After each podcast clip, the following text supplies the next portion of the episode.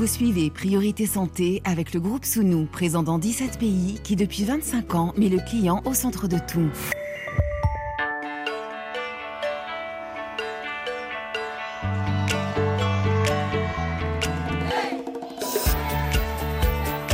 Priorité Santé.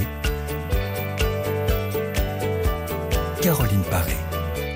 Bonjour à toutes et à tous. Quand on parle du périnée, le plus souvent, on associe cette partie de l'anatomie à certaines périodes particulières de la vie des femmes, comme l'accouchement et les suites de couches. Un autre cas de figure peut se présenter, c'est tout simplement de ne pas savoir, oui, on sèche. Parce que même si l'on entend de plus en plus souvent parler du périnée, eh bien ce plancher pelvien, cet entrelac musculaire, demeure encore méconnu, voire carrément inconnu pour un certain nombre d'entre nous. Et pourtant, le périnée, c'est un soutien du quotidien, pour les femmes comme pour les hommes.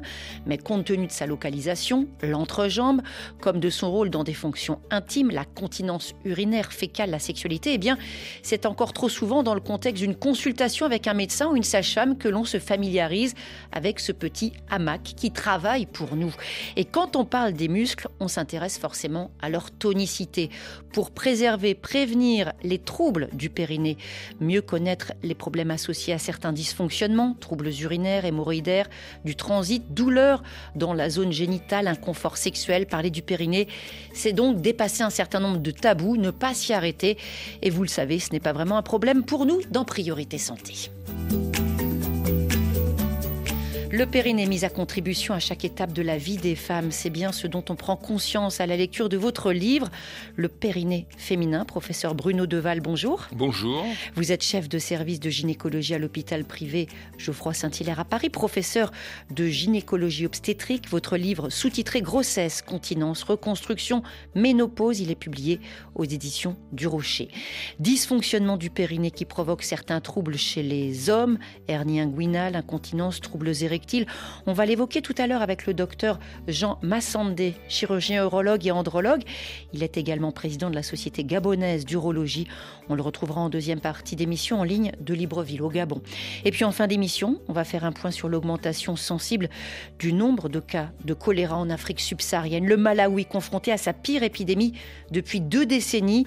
10 pays au total concernés dans la région Afrique. État des lieux à suivre donc avec le docteur Vincent Dossou euh, Sodinjou. Point focal pour le choléra au bureau régional de l'OMS Afrique. Priorité santé sur RFI. Alors on va le voir au cours de cette émission, lorsque l'on parle du périnée, professeur Bruno Deval, c'est bien l'objet de votre livre, il faut faire un certain nombre de mises au point, expliquer aussi corriger, avec en premier lieu une évidence pour certains, mais pas pour tout le monde, le périnée, ce n'est pas uniquement une affaire de femmes. Alors je vous le dis, même si je m'adresse à un gynécologue, hein, on est tous dotés d'un périnée, vous, moi, toutes celles et ceux qui nous écoutent. Si on veut décrire tout simplement ce qu'est le périnée, qu'est-ce qu'on peut dire? Alors tout d'abord, je voudrais vous remercier. Ah. Et je voudrais vous dire bravo, parce que vous l'avez parfaitement présenté, le, problème, le, le concept périnéal. Alors qu'est-ce qu'est le périnée? Le périnée, c'est le plancher. C'est le plancher de l'organisme, c'est le plancher de la maison. Et lorsque le plancher dysfonctionne, eh bien, c'est la maison qui s'effondre. Hein. C'est la maison qui dysfonctionne également. Euh, ce plancher, il est constitué de tissus. C'est pas simplement un muscle. Hein. C'est pas simplement un amas, un musculaire. C'est de la peau, du tissu sous-cutané, du collagène, des vaisseaux, des nerfs, et puis un muscle. Et le tout constituant un périnée superficiel à la superficie sur lesquels reposent les organes génitaux externes, c'est-à-dire le clitoris, les petites lèvres, les grandes lèvres, le sphincter de l'urètre. L'urètre, c'est le conduit qui va de la vessie à l'extérieur. Et le canal anal et son sphincter, c'est le, canal anal, c'est le conduit qui va du rectum à l'extérieur et qui assure la continence anale. Ça, c'est le périnée superficiel. Et au-dessus du périnée superficiel, vous avez une, un, aponévrose, un tissu euh, qui sépare le périnée superficiel du périnée profond. Et bien là, vous avez le hamac musculaire. Vous avez un hamac musculaire comme vous avez un hamac euh, thoraco-abdominal, c'est-à-dire le diaphragme. Eh bien, ce sont les deux diaphragmes de l'organisme. C'est des éléments qu'il va falloir travailler euh, soit avec une sage-femme, soit avec un kinésithérapeute, soit avec un ostéopathe, mais qui sont essentiels dans la vie d'une femme. Mieux connaître le périnée. Justement, ce périnée, zone taboue. Alors on peut se demander pourquoi. Est-ce que c'est à cause de la localisation ou c'est aussi à cause des troubles qui peuvent être associés? Et souvent, hein, dans l'opinion, ça relève de problèmes jugés, on va dire, sales, inavouables, honteux. Et là, j'ai mis des guillemets partout. Mais voilà, c'est ça, c'est mm. ça le périnée. On n'en parle pas, on, ne pousse pas la porte euh, du médecin lorsqu'on a un périnée effondré, lorsqu'on a un périnée incontinent, quand on a un périnée douloureux, on n'ose pas en parler parce que c'est une partie qui est intime et les langues ne se délient pas assez. Et c'est vrai que pour beaucoup de femmes, la première euh, familiarisation, ça va être elles sont déjà enceintes, séance de préparation à l'accouchement, et là la sage-femme lance le mot périnée, on ne sait même pas comment ça s'écrit. Eh bien voilà. Eh ben, vous l'avez parfaitement défini. C'est franchement. C'est du vécu. Donc, mais est-ce que vous saviez qu'on faisait de la rééducation en cours de grossesse? Mais c'est ça qui est extraordinaire, c'est qu'on installe les réflexes. Voilà, bah oui, bah oui exactement. Mais c'est des choses qu'on découvre au jour le jour et c'est quelque chose d'assez incroyable. Et on va découvrir après l'accouchement, et on va en parler largement avec les auditrices, bah, qu'il y a tout un travail qui se fait après par rapport à tout ce qu'on a installé avant. Mais ça, en même temps, euh, c'est peut-être aussi une chance qu'on a en France et qu'on n'a pas partout dans le monde. Je ne sais pas si vous avez une connaissance internationale de ces préparations. Est-ce que c'est quelque chose qui est diffusé partout sur la planète? Tout dépend, tout dépend de, euh, du pays dans lequel vous vivez, parce que les rééducateurs ne, font pas, ne sont pas foison. Alors la rééducation périnéale est née en Europe, elle a été développée aux États-Unis, mais il y a certains pays où elle n'existe pas. Alors justement, on dit bien, on parle du périnée pour l'accouchement, mais l'intérêt du périnée, la connaissance du périnée, ça commence dès le début de la vie, avec forcément l'étape clé de la propreté. Mais oui, et, mais aussi, mais aussi, la découverte du périnée, c'est la masturbation. Chez le bébé, chez le bébé, le bébé qui se, qui se touche et découvre son périnée, sans les fantasmes, sans euh, la vie sexuelle, mais c'est sa découverte. Il découvre son périnée, il découvre ses organes génitaux externes. Alors justement, il y a d'abord le bébé, ensuite il y a l'adolescent, avec d'importantes modifications, notamment chez la jeune fille. Oui, bien évidemment. Le périnée qui est, euh, enfin, les organes génitaux externes qui sont au début verticalisés vont s'horizontaliser. La petite fille va acquérir une propreté, puis va découvrir son périnée, et puis va, lors lorsqu'elle va commencer ses menstruations, eh bien, elle va découvrir peut-être des sensations qui lui étaient inconnues. Il m'arrive euh, de recevoir des femmes qui me posent la question sur leur petite fille, leur adolescente, qui à l'âge de 12, 13, 14 ans ne savent pas ce qu'est un clitoris, mmh. alors qu'elles en sont porteurs. Mmh. Alors, il y a des dysfonctionnements du périnée. Un certain nombre de nos auditrices connaissent par exemple le, prolapsus, professeur Deval. Est-ce que vous pouvez nous expliquer de quoi il s'agit? Alors, le prolapsus génital, c'est une mmh. descente d'organes.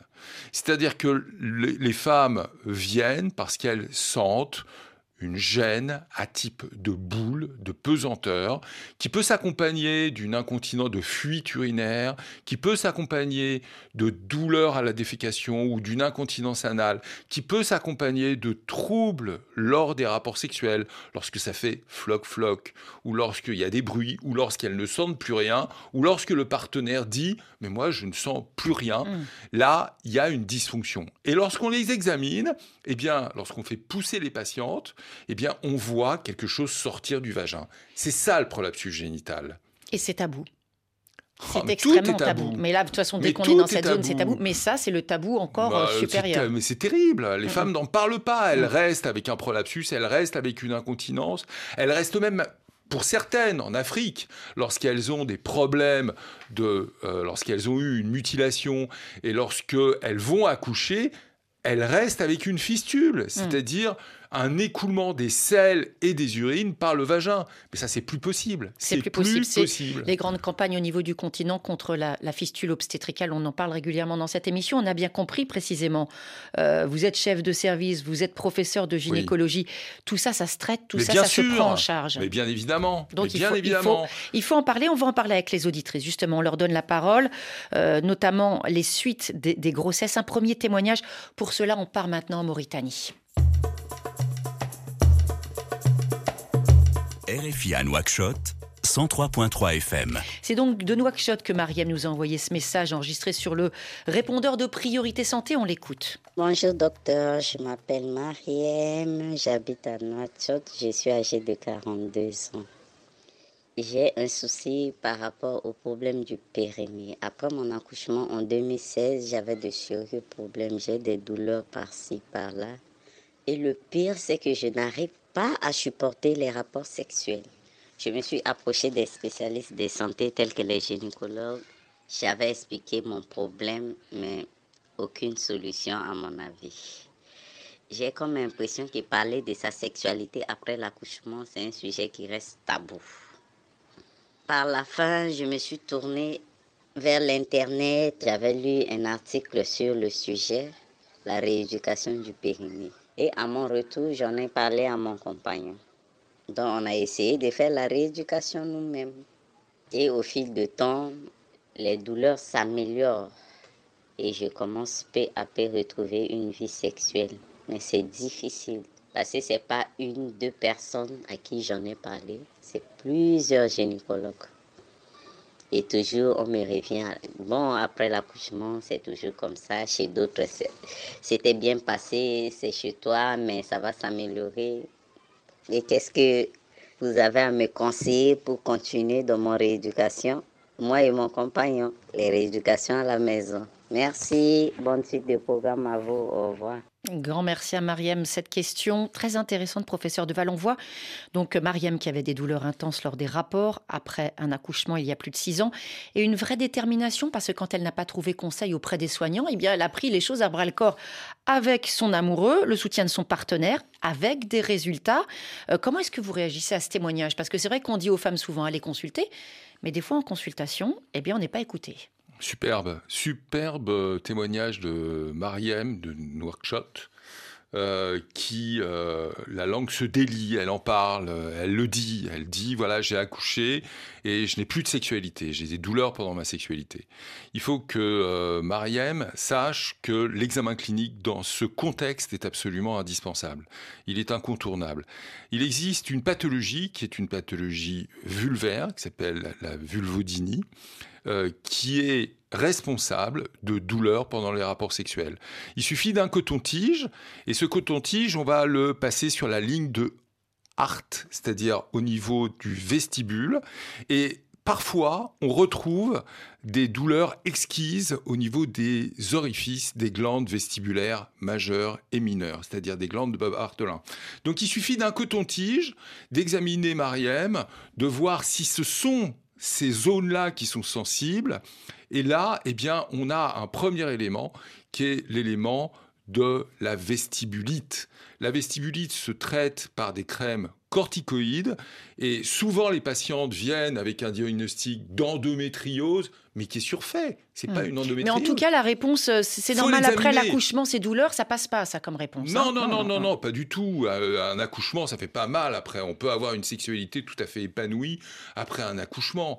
Euh, elles ne doivent pas avoir mal, Myriam. Elle doit consulter, elle doit aller voir des médecins qui sont compétents et qui vont l'examiner avec un coton-tige, un toucher vaginal, un toucher rectal, une mobilité utérine, tester ces, tester ces. Tout ça pour dire quoi? Tout ça pour dire que l'examen clinique est incontournable. Mmh donc, il faut retourner chez un gynécologue. Peut-être la question, ça va être de trouver le bon pour Mariam. Alors, on a un message Facebook du Gabon. Pascal, 48 ans, elle est maman de trois enfants. Elle nous écrit Ses jumeaux ont 17 ans. Elle a aussi un enfant de 15 ans. Suite au premier accouchement, eh bien, elle a fait de la rééducation, mais pas pour le second. Depuis deux ans maintenant, elle utilise une sonde de rééducation. Hein, c'est un système électrique.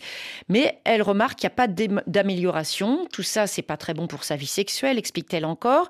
Et elle demande, elle vous demande ce qui pourrait améliorer aujourd'hui la tonicité de son périnée. Première question, euh, l'électrostimulation pendant deux ans, est-ce que ça rime à quelque chose?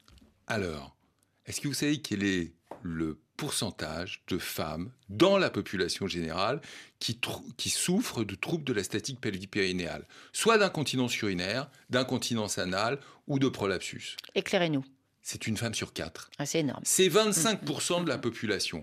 Et plus la femme va accoucher, plus elle va avoir des troubles de fuite urinaire, de fuite anale ou de prolapsus génital. Donc il faut que Pascal du Gabon se rassure. Déjà, premièrement, c'est fréquent. Hmm. Et peut-être aussi, elle a eu des jumeaux, ça peut être une circonstance aggravante, le poids, exactement, la pression. Exactement. Donc, elle a des fuites urinaires lorsqu'elle tousse, lorsqu'elle éternue, et elle n'arrive pas à se retenir. C'est une incontinence urinaire mixte. Ça se traite. Hmm.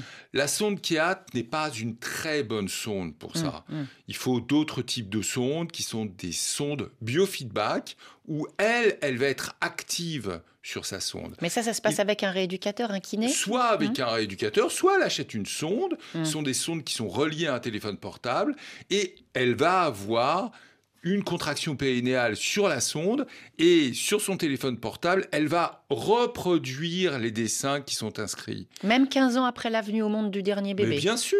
il faut plus un bébé. Hein. Il a 15 ans, il est grand. Il faut faire la rééducation. Mm, mm.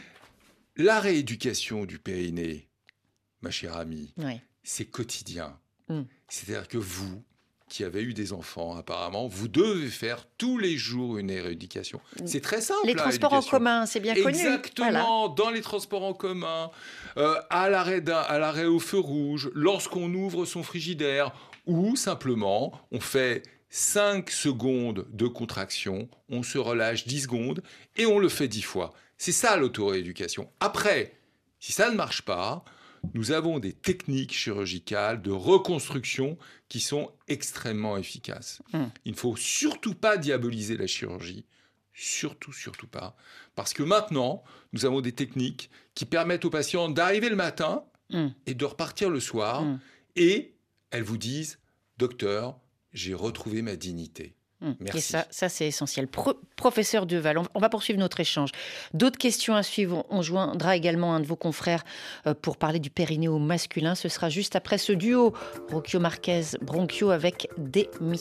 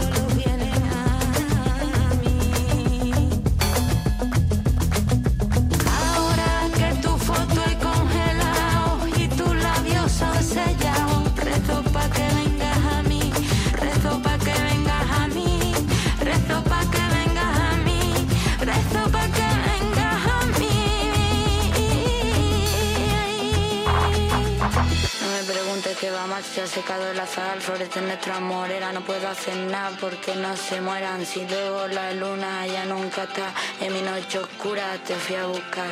Dijiste que era una y no más. Me rompiste el alma no para sangrar. No para sangrar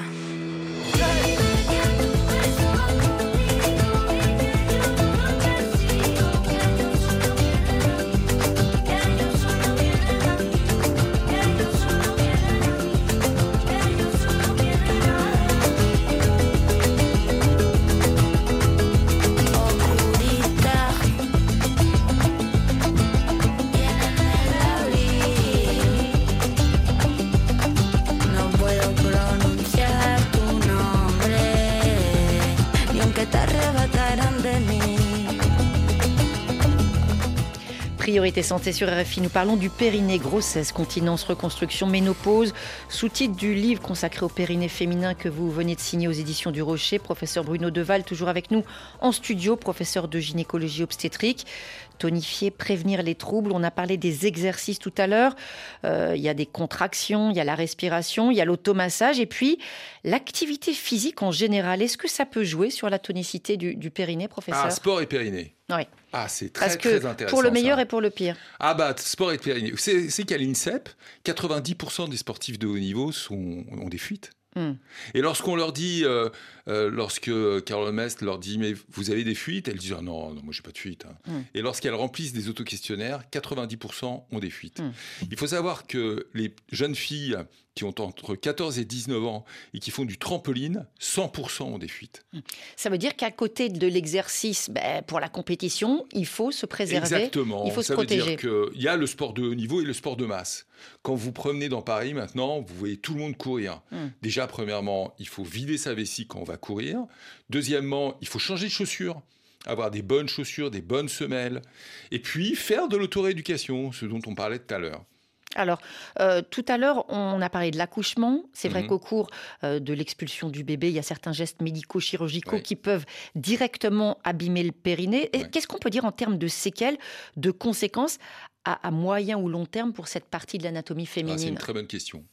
Euh, lorsque j'étais interne, on faisait des épisiotomies pour toutes les patientes primipare. C'est-à-dire qu'aucune patiente primipare qui sortait de la salle d'accouchement sans épisiotomie. Maintenant, c'est terminé. Hmm. L'épisiotomie n'empêche ni l'incontinence anale, ni l'incontinence urinaire. Donc, l'épisiotomie est à discrétion, à la discrétion de l'obstétricien. En tout cas, pas systématique. Ah non, surtout pas. Et le forceps, c'est-à-dire l'extraction instrumentale, maintenant, bien évidemment, je ne me, fais pas le, euh, le l'avocat euh, des extractions instrumentales, mais quand même, parfois c'est nécessaire lorsqu'il y a une souffrance fétale aiguë, il faut extraire le bébé par ventouse, et la patiente est toujours informée de savoir que après deux échecs de ventouse, eh bien, on va faire une extraction instrumentale avec des forceps, et dans ces cas-là, on fera une épisiotomie. Mais c'est toujours, toujours, toujours en contact avec la patiente, toujours. Est-ce que la rééducation du périnée va en fait dépendre de l'intervention qui a eu lieu au cours de l'accouchement? C'est-à-dire que plus il y aura déchirure, plus il y aura euh, à limite épisio importante, euh, plus il va falloir par exemple retarder la rééducation en attendant la cicatrisation. Qu'est-ce que ça va changer? La, rééducation, la rééducation, elle se fait à six semaines de l'accouchement. J'ai envie de dire non. J'ai envie de dire toutes les femmes qui accouchent doivent être rééduquées. Qu'elles aient eu une épisiotomie, qu'elles aient eu un forceps ou pas, qu'elles aient accouché normalement ou pas, qu'elles aient même eu une césarienne, parce que vous savez que trois césariennes égale trois accouchements voix basse. Il y a autant de femmes incontinentes après trois césariennes qu'après trois accouchements voix basse. Donc, toutes les femmes qui ont été enceintes doivent travailler leur périnée. Donc on a, on essaye, hein, pendant que vous êtes en train de parler, de joindre une auditrice au sud Mali, c'est Korotimi. Hélas, on tombe sur son répondeur. Alors moi, je vais être sa porte-parole. Je vais lire sa question. Ça va être plus simple parce que le point qu'elle aborde est extrêmement important. Korotimi nous explique qu'elle a 33 ans. Enfant, elle a été excisée. On sait que ces mutilations génitales féminines, c'est quelque chose qui se pratique pour une bonne partie de la population sahélienne, notamment dans ces régions, notamment au Mali. Elle a eu une opération Korotimi de réparation en 2012. Alors ensuite, il y a eu un premier accouchement 2019. Il était prévu euh, qu'elle puisse avoir une césarienne, mais en fait, ça s'est passé un petit peu trop vite. C'était loin entre la maison et l'hôpital. Du coup, ben, il y a eu un accouchement, comme on dit, par voix basse. Et euh, l'enfant est donc arrivé. Euh, le périnée était déchiré. Il a été suturé. Donc, on l'a, comme on dit trivialement, recousu. Pas trop de contrôle ensuite. Mais depuis, eh bien, Korotimi souffre pendant les rapports. Elle avait déjà des complications, des douleurs avant l'accouchement, mais on peut dire que d'après son explication, ça s'est encore empiré. Euh, et maintenant, ça, ça fait pour elle comme une irritation quand elle a des rapports sexuels avec son partenaire. Il y a 11 mois, elle a eu un autre bébé, mais là, elle a eu le temps, il y a eu une césarienne. Et aujourd'hui, elle se demande si une opération est à conseiller, voire même pourrait lui permettre de la soulager au cours des relations sexuelles. Il y a énormément de choses forcément dans ce témoignage. Il y a l'excision, il peut y avoir des douleurs lors des rapports après une excision. Il y a la réparation, il peut y avoir des douleurs liées à cette réparation. Il y a l'accouchement par voie basse, il y a la déchirure. C'est évident qu'on ne peut pas donner euh, de réponse de but en blanc. On ne peut pas consulter à distance. Vous parliez tout à l'heure de l'examen clinique qui est absolument essentiel, professeur. En tout cas, qu'est-ce que vous pouvez dire à cette auditrice? Bon, déjà, il y a deux sujets. Le, hum. premier sujet, c'est le sujet essentiel, qui sont les mutilations génitales. 200 hum. millions de femmes sont mutilées. 200 hum. millions sur cette planète. C'est pas euh, un particularisme africain, puisqu'il y en a autant en Asie qu'en Afrique. Mais 200 millions, c'est plus que la population du Brésil. Hmm. C'est quasiment la population des États-Unis. C'est 4 millions de femmes par an. C'est une petite fille sur cinq qui meurt après sa mutilation, après son excision. Donc, stop les mutilations. Il faut savoir que c'est pénalement répréhensible.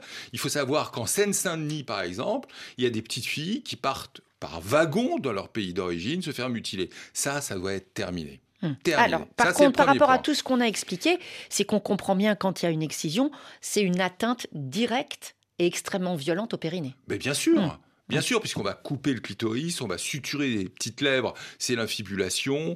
Il y a les, mutilations de type 1, de type 2, de type 3 et de type 4. Hmm. Après, il y a la réparation. Donc on peut réparer un périnée, c'est-à-dire qu'une petite fille ou une femme qui n'a pas de clitoris, eh bien le clitoris, vous savez, c'est pas le petit bout qui sort, c'est un système qui s'appelle le système bulbo-clitoridien. Donc on arrive toujours à retrouver le genou clitoridien et, le corps du clitoris. C'est très simple à faire. Hein. Hmm. Mais il y a une question cicatricielle quand même oui, qui se pose. mais c'est bon, ça c'est hmm. bien. Alors c'est un périnée cicatriciel. Hmm. Donc devant, à mon sens, tout périnée cicatriciel égale césarienne. Hmm. Mais c'est ce que voulait euh, Corotimi. Hélas, avec euh, les problèmes de distance et d'accès aux soins, elle n'a pas pu avoir euh, cette, solution. Donc, tout périnée cicatriciel, hmm. antérieurement, doit engager à une césarienne. Hmm. Basta. Donc c'est vraiment une question absolument primordiale. Mais maintenant, quand elle dit j'ai des douleurs lors des rapports, ben, que faire Est-ce qu'un petit peu, à l'image de notre autre auditrice tout à l'heure, il peut y avoir des automassages, il peut y avoir des choses qui pourraient la soulager? Je vais vous raconter une anecdote. Allez-y. Est-ce que vous savez ce qu'est l'infibulation? Oui. C'est la suture mm, des petites lèvres. Mm, mm. J'ai reçu en consultation une femme qui avait des kystes sur toute sa cicatrice d'infibulation. Comment voulez-vous qu'il n'y ait pas de douleur pendant les rapports? Il n'y a quasiment pas de rapport dans ces cas-là. Et lorsque elle essaye d'avoir des rapports mm. avec pénétration, c'est impossible. Mm. Donc, il faut que cette patiente consulte, mm. qu'elle soit réparée et qu'ensuite elle ait une sexualité épanouie. La sexualité de la femme, c'est quatre choses. C'est le désir, l'excitation, l'orgasme et le bien-être. Lorsque tout est réuni avec une anatomie normale, ça marche. Hmm. il faut quand même une anatomie normale. Et si ce n'est pas le cas, en tout cas, consultez, on ne reste pas avec ces douleurs. C'est absolument essentiel. Vous avez tous les détails sur l'organisation de cette émission. On tente de joindre votre confrère au Gabon. Hélas, pour l'instant, ça ne marche pas. On disait tout à l'heure, euh, en début d'émission, on a bien compris, votre titre s'intitule Le périnée féminin. Vous êtes gynécologue. Pour autant, il y a des hommes qui sont à l'écoute, ça, on n'en doute pas. Et ils se disent, bah, on n'a pas trop parlé de mon périnée. Est-ce que d'une certaine manière, il n'y a pas le tabou ultime, qui est quand vous parlez, c'est bien ce que vous décrivez dans votre livre, euh, le périnée postérieur. De quoi s'agit-il? Ah, Le périnée postérieur. Est-ce que vous savez que 10% de la population générale souffre d'incontinence anale? Que l'incontinence anale, elle est liée à plusieurs choses. Euh, mais il y a plusieurs types, il y a deux types d'incontinence anale. Il y a l'incontinence anale passive et l'incontinence anale active. C'est-à-dire que lorsque vous sentez les selles partir, c'est une incontinence active. Lorsque vous ne sentez rien, c'est hmm. une incontinence passive. C'est ça le périnée postérieur. Le périnée postérieur, c'est la constipation, c'est l'acquisition de la propreté de l'enfant, c'est l'incontinence anale, c'est la dyschésie. C'est ça le périnée postérieur. Donc, j'ai un collègue qui m'a dit, mais dis-moi euh, Bruno, nous, les hommes, on a un périnée? Hmm. Mais vous vous rendez compte? Hmm. Un médecin? Un médecin m'a posé cette question.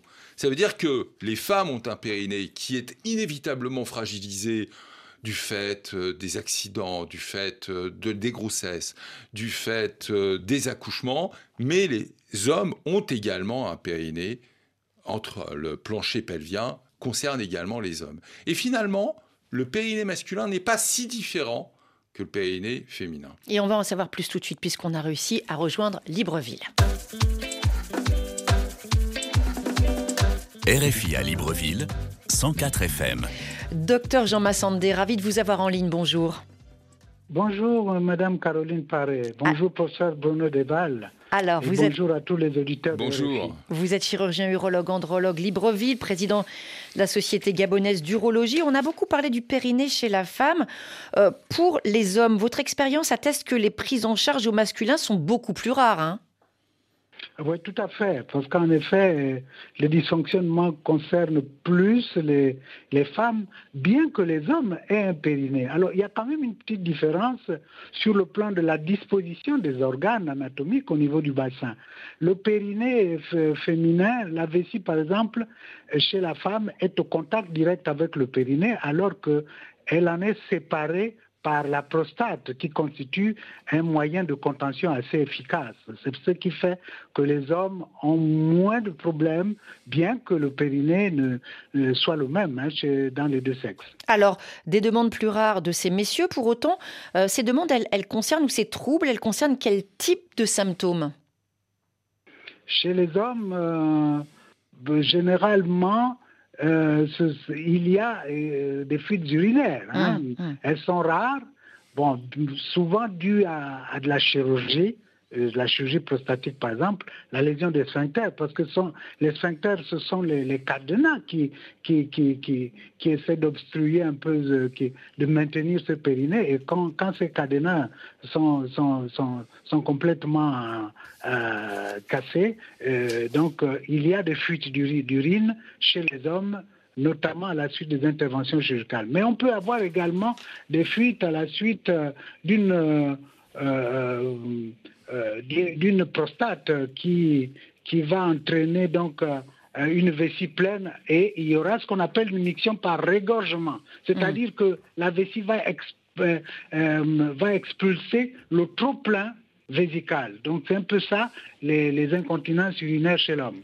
Alors on va s'intéresser à une question concrète. Le témoignage d'une femme qui se trouve également à Libreville, c'est Francis qui est en ligne avec nous. Francis, bonjour. Bonjour. Alors, vous avez 32 ans, Francis. Vous avez deux enfants. Est-ce que vous avez connu des troubles particuliers après la naissance des petits? Oui. C'est-à-dire? Euh, Après la naissance de ma fille, qui a aujourd'hui 6 ans, j'ai remarqué que j'avais une incontinence urinaire. Et ça a évolué avec le temps? Oui. Juste après l'accouchement, j'avais de plus en plus de mal à retenir les urines. Mmh est-ce que vous avez eu des, soins particuliers après l'accouchement, justement?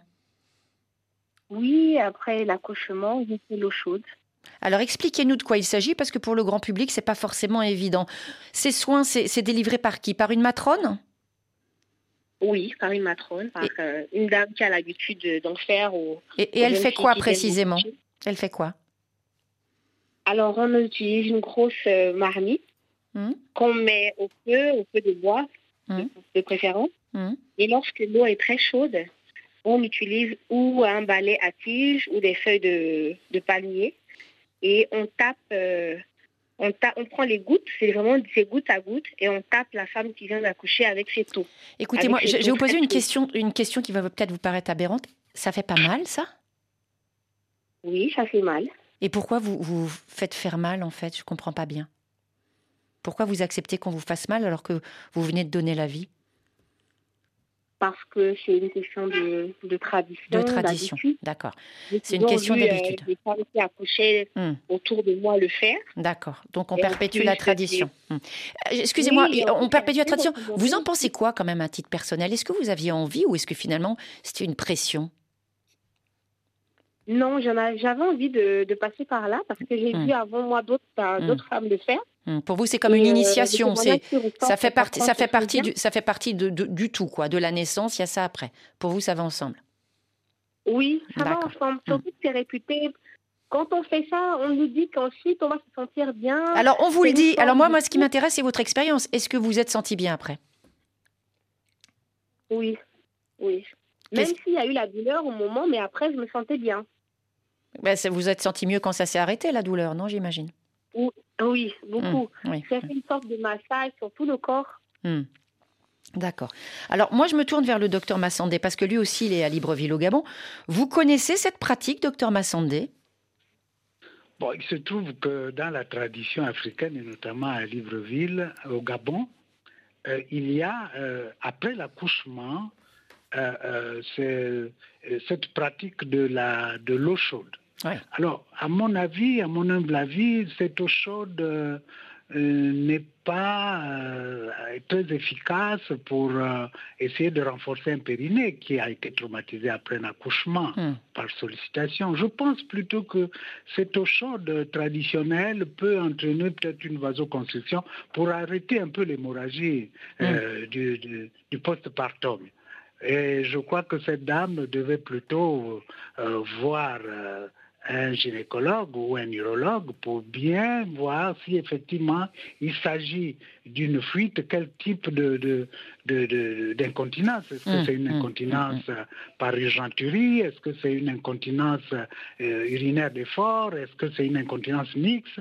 Et à partir de là, avec un examen simple, on devrait pouvoir... Parce qu'il ne faut pas oublier qu'au-delà de ça, il y a les traumatismes, l'explosion. Le périnée peut exploser complètement et aboutir à des communications comme les fistules vésico-vaginales, qui peuvent être minimes, mais dans ces conditions, il faut vraiment bien voir.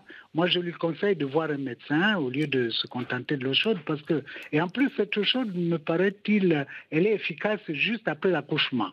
Hmm. Mais après des mois, elle n'est pas efficace. Pour autant, docteur Massandé, moi j'ai entendu euh, taper avec des feuilles de bananier. Je sais que j'entends vous parler à mots feutrés et je le comprends tout à fait parce qu'il y a le contexte, comme on dit souvent. Mais je m'excuse, on peut quand même parler de pratiques préjudiciables pour la santé, non? Oh, oui, bien sûr. En fait, cette eau chaude-là est même parfois un peu risquée puisque euh, euh, nous ne savons pas la température. Parfois, ça brûle certaines femmes. Bah, évidemment. Et même la douleur, tout simplement. Euh, qu'est-ce que c'est Qu'est-ce que c'est que ces méthodes de, de, frapper une, une, jeune accouchée et, et qui, qui, est déjà dans la souffrance, quoi? Excusez-moi, mais là, je, je m'excuse, je parle un peu avec mon cœur, mais là, c'est pas possible, quoi. Oui, non, vous, avez parfaitement raison. En fait, quand elle parle de frapper, il ne s'agit pas de flageller, hein. il s'agit euh, en fait d'appuyer sur le ventre pour les dames qui, qui viennent d'accoucher. Bon, mais la pratique ne, ne permet pas de, de, de, de, taper sur la, la, la couchée. Ben, je ne sais pas, moi, ce que j'ai entendu, c'était pas tout à fait cette version-là, docteur Massandé. Hein. Moi, c'est pas oh, tout à fait ce que j'ai entendu. Francis, excusez-moi, quand vous avez utilisé le mot frapper, vous avez choisi vos mots, vous n'avez pas dit tamponner ou tapoter. On prend du balai à tige et on tape les qui sortent de ce. Bon, alors là, on, alors là on, on, est dans la violence, je m'excuse, docteur Massandé. Hein. Ballet. Excusez-moi, Madame Paré. En fait, le, le, le, ballet, moi, je, je, ne, je, ne, connais pas cette pratique. Ah ben, je comprends bien, mais je comprends bien, je comprends bien. Voilà. Vous êtes médecin, vous n'êtes pas, c'est pas, pas le même métier, hein. Hmm. Voilà, le, la pratique que nous connaissons, puisque nous sommes, euh, en fait, euh, par rapport à nos traditions, c'est la pratique de l'eau chaude qui est versée, je dis bien versée, hmm, hmm, sur le corps de la, de la parturiente, de celle qui vient d'accoucher, et qui permet de renforcer un peu au niveau du, en fait, qui paraît donner quand oui, parce qu'il y a quand même des risques. Il y a un risque d'ébouillanter la, femme, quand même, c'est des brûlures épouvantables. Euh, docteur Massandé, par contre, dans le contexte, euh, dans votre contexte à Libreville, est-ce qu'on parle de rééducation du périnée? Est-ce que c'est quelque chose qui intervient, par exemple, dans les séances de préparation à l'accouchement?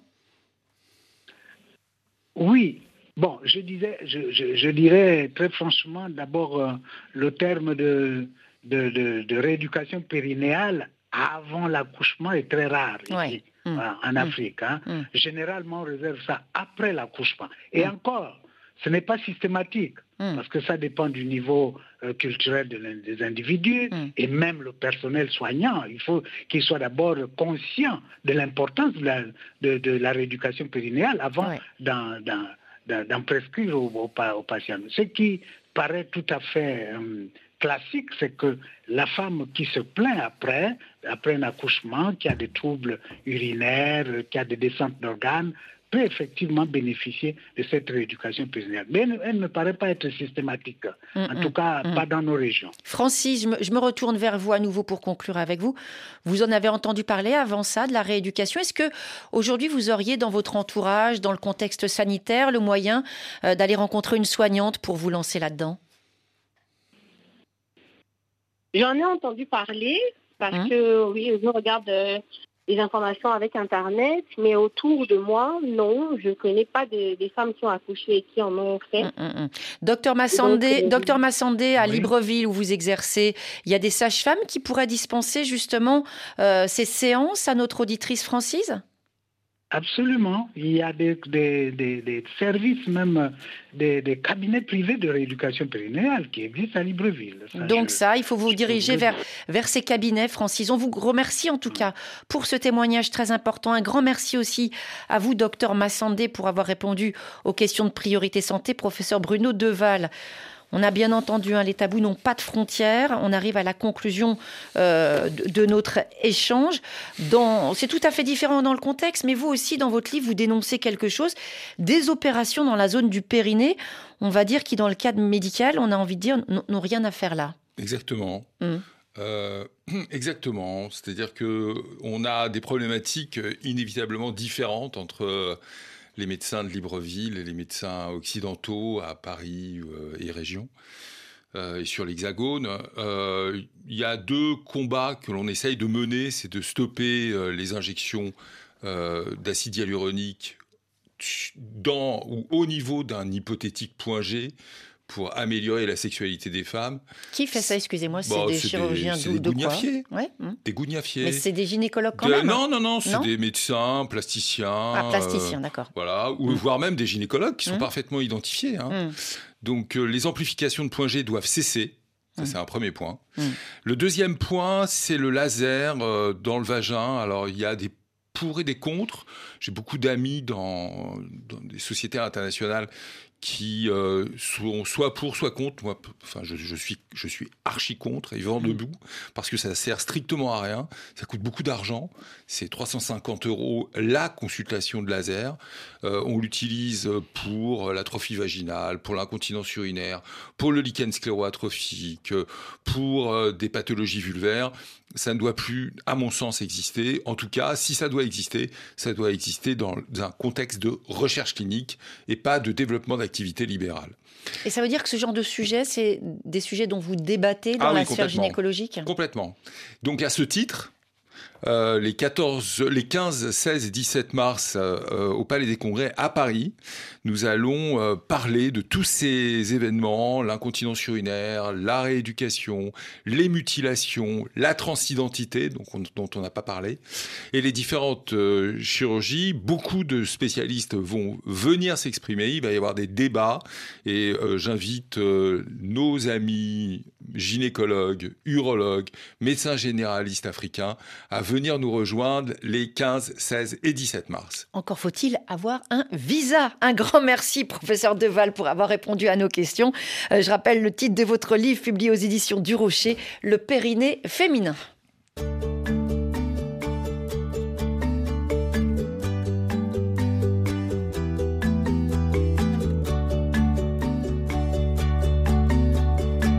Priorité santé sur RFI.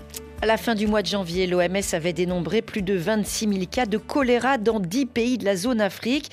La tendance n'est pas très rassurante avec un taux de mortalité actuel de près de 3 La majorité des nouveaux cas et décès concernent un pays, le Malawi, un État enclavé du sud-est du continent qui actuellement subit une véritable flambée, la pire flambée depuis deux décennies.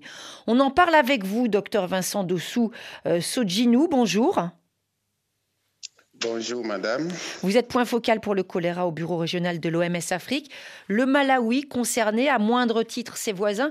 Est-ce que la situation est particulièrement préoccupante pour ce pays? Effectivement, la situation du choléra au Malawi est particulièrement préoccupante. Et c'est vrai qu'au niveau global, on a constaté une augmentation du nombre de pays touchés par le choléra, une augmentation mais la situation au Malawi est préoccupante. L'épidémie est survenue depuis bientôt un an dans un contexte d'autres urgences sanitaires concomitantes qui ont dépravé davantage le système de santé, ce qui explique que l'épidémie perdure, avec déjà à la date d'hier un total de 6 219 cas rapportés et 1476 décès. Ce nombre de décès, si on Excusez-moi, ce que vous soulignez, docteur, c'est qu'il y a en particulier plusieurs infections qui arrivent en même temps et dans ce contexte, pas suffisamment de soignants pour faire face à ces multiples épidémies, c'est ça?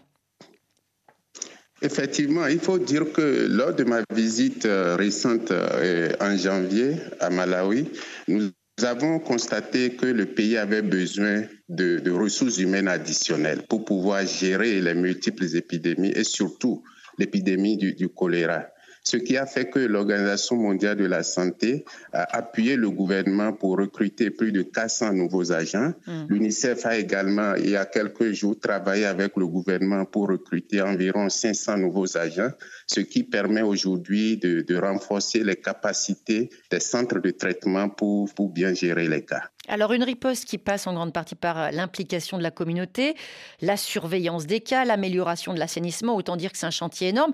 Et puis une riposte d'urgence, hein. ça se passe aussi au Kenya, au Mozambique. Du côté de la vaccination, on a entendu récemment qu'il y avait une pénurie, du coup il n'y avait plus qu'une seule injection au lieu de deux. On en est où sur ce front-là de la vaccination? Oui, il faut dire que le, front de la vaccination demeure entier. Et avec euh, l'augmentation du nombre de pays touchés par les épidémies, il y a eu une forte pression sur euh, le stock de vaccins qui était déjà limité. Il faut dire actuellement, il y a très peu, très peu d'industries qui s'engagent dans la production des vaccins contre le choléra et nous voulons que la communauté internationale puisse travailler à améliorer la disponibilité du vaccin contre le choléra sur le marché y compris euh, des grands noms de l'industrie pharmaceutique en France, qui ont cessé hein, de produire euh, ce vaccin contre le choléra jugé pas suffisamment rentable. Alors une partie de nos auditeurs euh, vit dans des zones potentiellement concernées par le choléra. On pense notamment bien sûr à la République démocratique du Congo. Quels sont les conseils essentiels à diffuser aujourd'hui à ceux qui nous écoutent? Qu'est-ce que vous avez envie de dire? Oui, le, choléra, c'est une maladie qu'on peut très facilement prévenir. Première chose, il faut se laver les mains à l'eau au savon au moment critique. Il faut aussi, lorsque nous avons des cas de, de, malades dans nos familles ou des décès liés au choléra, il faut éviter de manipuler les décès. Il faut observer de façon générale les mesures d'hygiène. Essayer de traiter l'eau pour pouvoir boire de l'eau de qualité et aussi bien gérer les matières fécales, éviter la, défécation à l'air libre, utiliser les latrines ou en tout cas trouver des alternatives pour éviter que les matières fécales ne soient à l'air libre afin que les mouches n'extraient les, les vibrio pour les porter sur nos repas. Bien cuire les aliments avant de les manger et surtout durant les épidémies comme celle-ci, éviter la consommation des crudités. Éviter les crudités, quand vous disiez tout à l'heure se laver les mains au moment critique, on l'a bien compris, après être allé aux toilettes, avant de préparer à manger, avant de donner le sein au bébé, tout ça, on passe par euh, l'eau, l'eau bouillie, euh, le savon, on se lave bien les mains, on s'essuie bien les mains, on ne manipule pas après, on fait attention à tout ça, ça peut, ça peut sauver des vies. On vous remercie, docteur Vincent Dossou Sojinou, merci pour toutes ces réponses.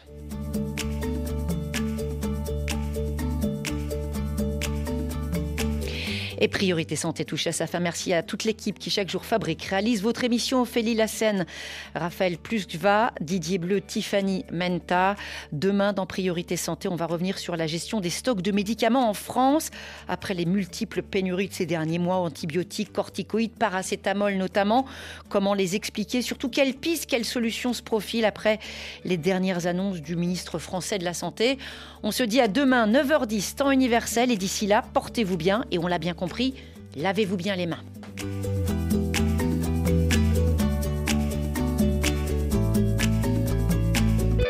Vous avez suivi Priorité Santé avec le groupe Sounou, présent dans 17 pays qui depuis 25 ans met le client au centre de tout.